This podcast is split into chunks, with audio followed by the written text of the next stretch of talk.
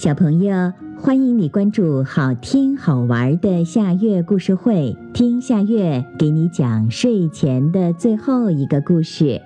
你准备好了吗？现在夏月故事会开始啦！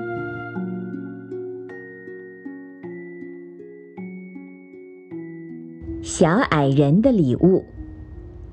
从前有一个好心的裁缝和一个罗锅金匠。他们结伴旅行，他们俩走啊走，当太阳落山的时候，终于来到一座山脚下。这时，从远处传来一阵歌声，这歌声虽然奇怪，但是却十分悦耳。他们循着歌声，很快就来到了山顶。借着月亮的光辉，他们看到在不远处有一群小矮人。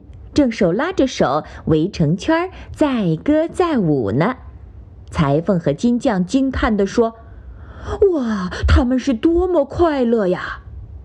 就在这时，站在圈中间的一位老人捋着花白的胡子，向他们招了招手，而其他的小矮人们则唰的一下散开了，让出了一个小口子。金匠背着他的大罗锅，大胆地加入了小矮人的圈子，而裁缝则有些迟疑。但是看到所有的人都玩得那么开心，就也鼓起勇气走了进去。他刚一走近，舞圈就合拢了，舞蹈开始了。跳了一会儿，老人突然从腰间抽出一把锋利的刀，向裁缝和金匠走去。两个人一看，吓坏了，哆哆嗦嗦地说：“你要干什么？”可是老人没说话，抓住金匠和裁缝，就把他们的头发和胡子剃了个精光。裁缝和金匠害怕极了，以为接下来老人会杀了他们。可奇怪的是，老人却友好地拍了拍他们的肩膀。就在这时，他们突然感到老人的手掌里有一股神奇的力量。这股力量让他们感受到了全体小矮人的友好。随后，老人指了指一边的煤堆，和蔼地说：“用煤装满你们的袋子吧。”裁缝和金匠对视了一下，虽然非常疑惑，但还是照着老人说的做了。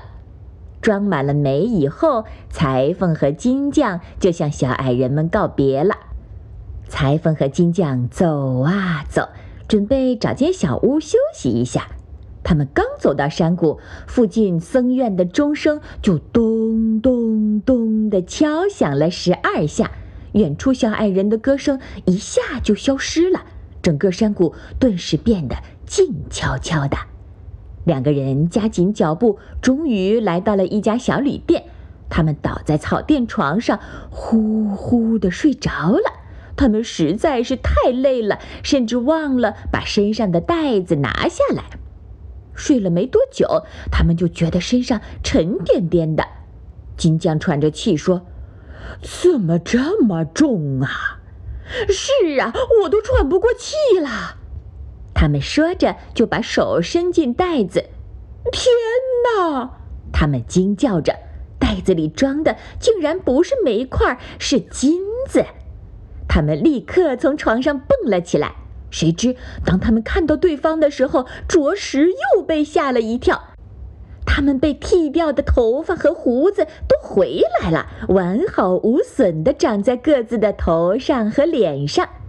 两个人，你摸摸我的头，我摸摸你的胡子。过了好久才缓过神儿来。金匠说：“我们再去一次吧，带回更多的钱来。”裁缝指着满袋子的金子说：“我知足了。”但作为朋友，裁缝还是决定留下来等金匠回来。这天一大早，金匠就背着一个更大的袋子走了。正如前天晚上一样，他加入了那支欢快的队伍。临走的时候，老人依旧让他装些煤块。这一下可把金匠乐坏了，他毫不犹豫地把包装得满满的。金匠满心欢喜地回到旅店，期待第二天赶快到来。天刚亮，金匠就迫不及待地去摸那只大袋子。但很快他就发现袋子里只是一些黑煤块。他小声的嘀咕道：“怎么可能？为什么会这样呢？”他一边说，一边去拿墙角的小袋子。然而他却惊奇的发现，前天晚上得到的那些金子也变成了煤块。他用又黑又脏的手摸了摸前额和下巴，大叫道：“我的头发和胡子呢？”但是他的厄运似乎还没有完，他胸部竟然长出了一块和背上一样大的东西。他这才意识到，现在所发生的一切都是对他贪婪成性的惩罚。他害怕的大哭起来。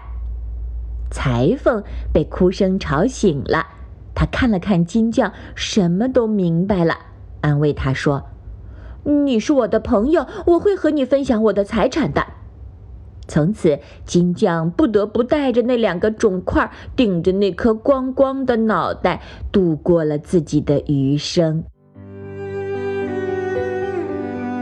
好啦，今天的故事就到这里了。可是我还想听。你可以关注“好听好玩的下月故事会”微信公众号，听故事，讲故事。